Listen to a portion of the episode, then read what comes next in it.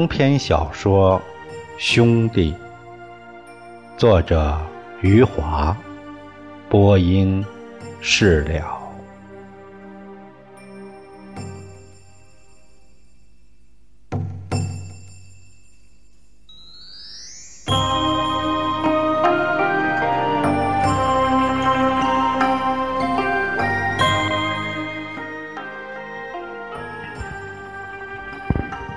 宋刚听完了李光头的计划之后，垂下了头。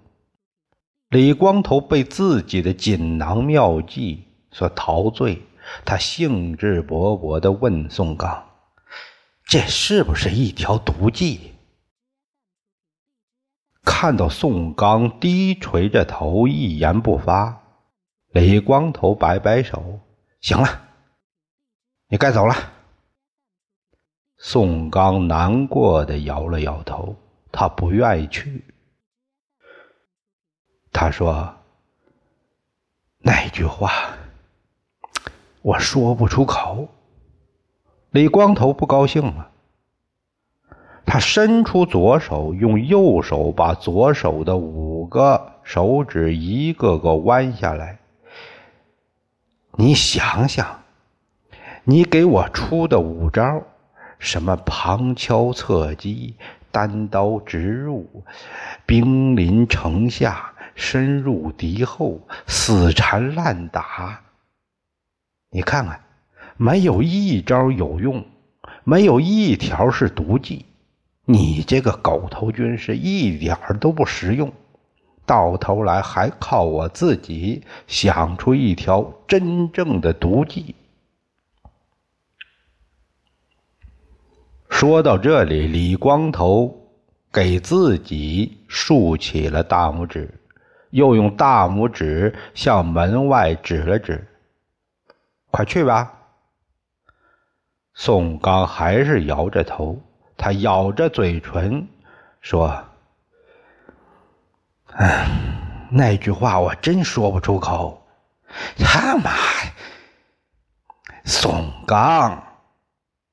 我们是兄弟，你就帮我这一次吧。我对天发誓，这是最后一次，以后我肯定不让你帮忙了。李光头说着，把宋刚从椅子里拉了起来，又把宋刚推到了门外。他把手帕塞到宋刚手里，自己提着苹果，兄弟两个向着林红。家里走去，这是黄昏时刻，街道仍然在散发着潮湿的气息。李光头右手提着苹果，走得神气活现；宋刚左手捏着手帕，走得心灰意冷。李光头一路上喋喋不休，说了很多鼓励宋刚的话，还向宋刚。开出了一张空头支票。李光头向宋刚保证，当他和林红相好以后，他首先要做的事儿就是给宋刚找一个比林红还要漂亮的女朋友。刘镇没有，就到别的镇上去找；别的镇没有，就到市里找；市里没有，到省里；省里没有，到全中国去找；全中国没有，就到全世界去找。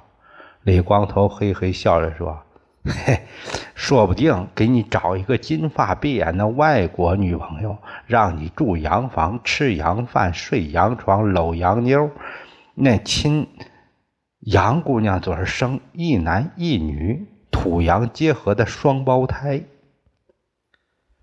李光头神采飞扬，描绘着宋刚的洋未来。宋刚低垂着头走在我们刘镇的土豹子街上。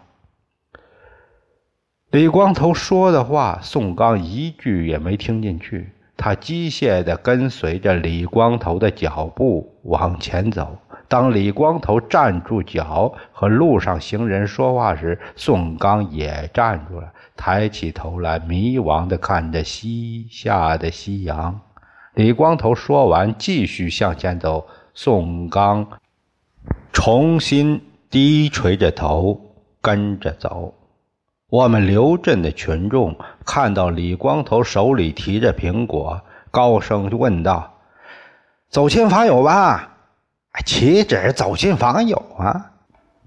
李光头得意的回答。他们来到了林红家的院子门口，李光头站住脚，拍拍宋刚的肩膀，说：“看你的了，我在这儿等你胜利的消息。”李光头说完，又深情的补充了一句：“这是他的杀手锏，记住了。”我们是兄弟。宋刚看了看夕阳里李光头通红的笑脸，摇摇头，苦笑了一下，转身走进了林红家的院门。宋刚唐突的出现在林红家门口时，林红的父母正在吃晚饭，他们有些吃惊的看着宋刚，显然。他们知道昨晚发生的事。宋刚觉得自己应该说两句话，可是脑子里一片空白，什么话都想不起来了。没有说话，宋刚觉得自己的双腿就跨不进去。在这进退两难的时候，林红的母亲起身招呼他了：“进来呀。”宋刚的双腿终于跨进去了。他走到了屋子中间后，不知道接下去应该怎样。他木然地站在那儿。林红母亲微笑着打开了林红卧室的门，悄声告诉宋刚：“他可能睡着了。”宋刚木然地点点头。走进了那间被晚霞映红的屋子，他看到林红睡在床上，像小猫那样安静。他不安地往前走了两步，走到了林红的床前，隆起的被子显示着林红柔和的身段，林红的头发遮掩了美丽的脸。宋刚觉得自己血往上涌，心跳越来越快。也许是感受到了有一个身影移动到了床前，林红微微睁开了眼睛。他先是吓了一跳，当他看清楚是宋刚站在床前时，脸上出现了惊喜的笑容。他闭上眼睛，抿嘴笑了一会儿，又睁开眼睛，抬起了右手。他的手伸向了宋刚。这时，宋刚想起来自己该做什么了。他深深的吸了一口气，干巴巴的说：“这下你该死心了吧？”林红。像是被子弹击中似的，浑身一颤。他瞪大眼睛看着宋刚，那一瞬间，宋刚看见了他眼里的恐惧，随即他的眼睛痛苦地闭上了，泪水流出了他的眼角。宋刚浑身哆嗦着，把手帕轻轻地放在林红的被子上，转身以后，逃命似的冲出了林红的屋子。他走向了大门时，好像听到林红的父母说了什么，他迟疑了一下后，还是夺门而出了。守候在外面的李光头看到宋刚脸色惨白，跑了出来，那模样像是死里逃生。李光头喜气洋洋的迎上去，问宋刚：“胜利了？”宋刚痛苦的点点头，眼泪夺眶而出，然后永不回头似的疾步走去。李光头看看宋刚的背影，自言自语的说：“哭什么呀？”接下去，李光头像是梳理头发一样，摸了摸自己闪亮的光头，又掂了掂手中的苹果，迈着成功的步伐走了进去。林红的父母还没弄清楚怎么回事李光头进来了。李光头笑呵呵的叫着伯父伯母，笑呵呵的走进了林红的屋子，笑呵呵的回头关上了林红的屋门。关门的时候，还对林红父母神秘的眨了眨眼睛，让林红的父母摸不着头脑。两个人站在那儿，面面相觑。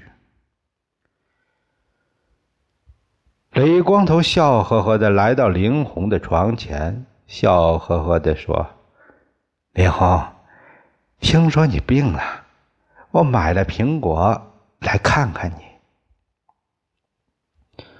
此刻的林红还没有从刚才的打击中解放出来，他无声的看着李光头，眼神疑惑不解。李光头看到林红没有叫着让他滚蛋，心里一阵暗喜。他在林红的床边坐了下来，将苹果一只只拿出来，放在林红的枕头旁，同时吹嘘道：“这可是刘镇有史以来最红最大的苹果，我跑了三家水果店才挑选到的。”林红仍然是无声的看着李光头。李光头以为自己马到成功了，他温柔的抓起红的衣手，一边抚摸，一往自己的脸上贴。这时，林红清醒过来，他猛地缩回了自己的手，发出了一声让人胆战心惊的喊叫。林红的父母听到女儿的惊叫，推门冲了进去，看到女儿害怕的缩在墙角，手指着李光头，仿佛要拼命一样。林红喊着：“滚，滚出去！”李光头还没有来得及解释，就像上次那样抱头鼠窜了。林红的父母。这次没有用扫帚和鸡毛掸子，他们赤手空拳把李光头打出门去，打到了大街上。林红的父母当着围观的群众，再一次破口大骂，癞蛤蟆和牛粪也再次用上了，还新加上了流氓、二流子、坏蛋等等。超过十个难听的词汇。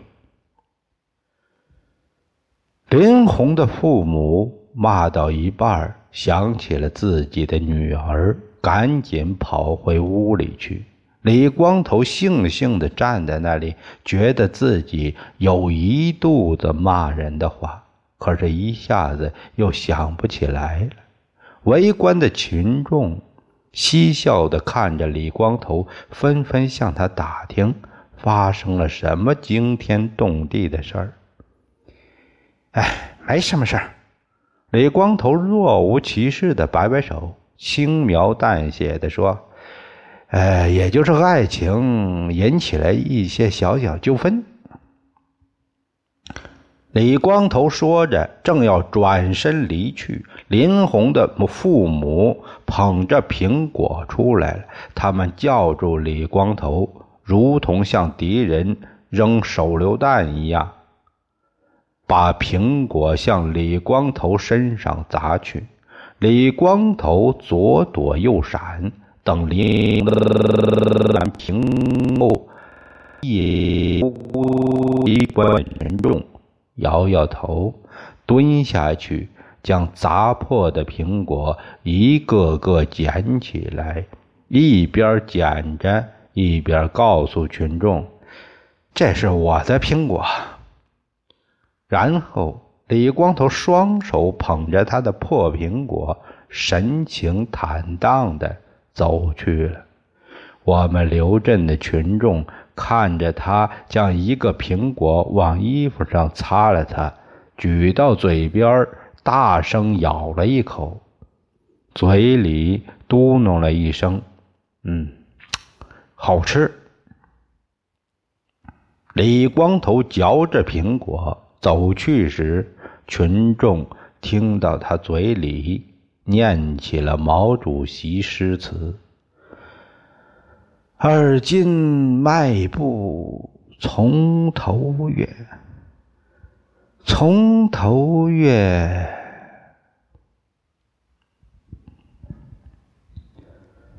宋刚从林红家出来后，眼泪夺眶而出。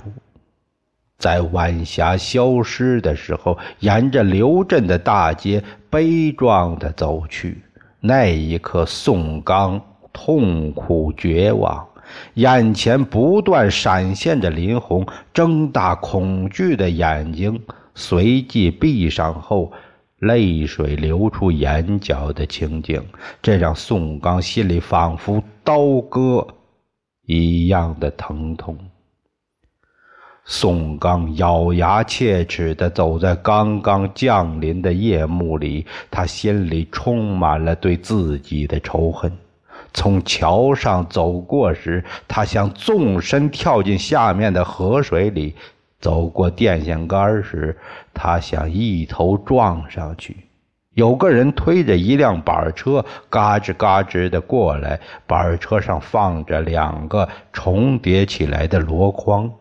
箩筐上挂着一捆草绳，宋刚迎了上去，随手抄走草绳，疾步走去。那人放下板车，追上去，拉住宋刚的衣服，喊叫：“哎哎，干什么？”宋刚站住脚，凶狠地对那人说：“自杀，你懂吗？”那人吓了一跳。宋刚把草绳套在自己脖子上，又伸手。往上提了提，还吐了一下舌头，凶狠地笑了笑，凶狠地说：“上吊，你懂吗？”那人吓了一跳，目瞪口呆地看着宋刚走去。他推起板车时，嘴里骂骂咧咧，心想：“真他妈倒霉！天没黑，遇到一疯子。”被疯子吓了两跳，还损失了一捆草绳。他推着板车走去时，骂个没完没了。走完我们刘镇最长的那条街，一直走到林红的家门口。那时候，李光头刚好捡起苹果，嚼着走过来。那人冤枉似的对李光头说：“他妈的！”老子倒霉透了，撞上一个疯子。你才像个疯子！哎，光头不屑的说着走去。宋刚把那块草绳套在脖子上以后，没再取下来，像是一条稻草编织出来的围巾儿。宋刚飞快地走着，仿佛向着死亡冲刺过去。他听到了衣服上发出的嗖嗖风声，急速的步履让宋刚觉得自己时时踩空了，身体像是被波浪上的船微微摇晃。宋刚觉得自己闪电般的走过了那条长长的街道，然后闪电般的拐进了那条小巷，来到了自己的家门口。宋刚摸出钥匙，打开屋门，走进黑暗的屋子后，他想了想，才知道应该打开电灯。灯亮了以后，他抬头看看屋顶的横梁，心想：就在这儿了。他把凳子拿到横梁下面，身体站到凳子上面，他的手抓住了横梁。这时他发现手里没有草绳，他疑惑的东张西望，不知道草绳忘在什么地方了。可能是掉在半路上了，跳下凳子，走到门口，一阵风迎面吹来，脖子上发出毛茸茸的声音。他笑了，原来草绳就挂在脖子上。宋刚重新站到凳子上，取下脖子上的草绳，认真地系在横梁上。认真的打了一个死结，他用力拉了拉，把脑袋伸进了绳套，套住了自己脖子。他长长的出了一口气，闭上了眼睛。一阵风吹进来，让他感到屋门是开着的。睁开眼睛后，看到屋门在风中摇摆，他的脑袋。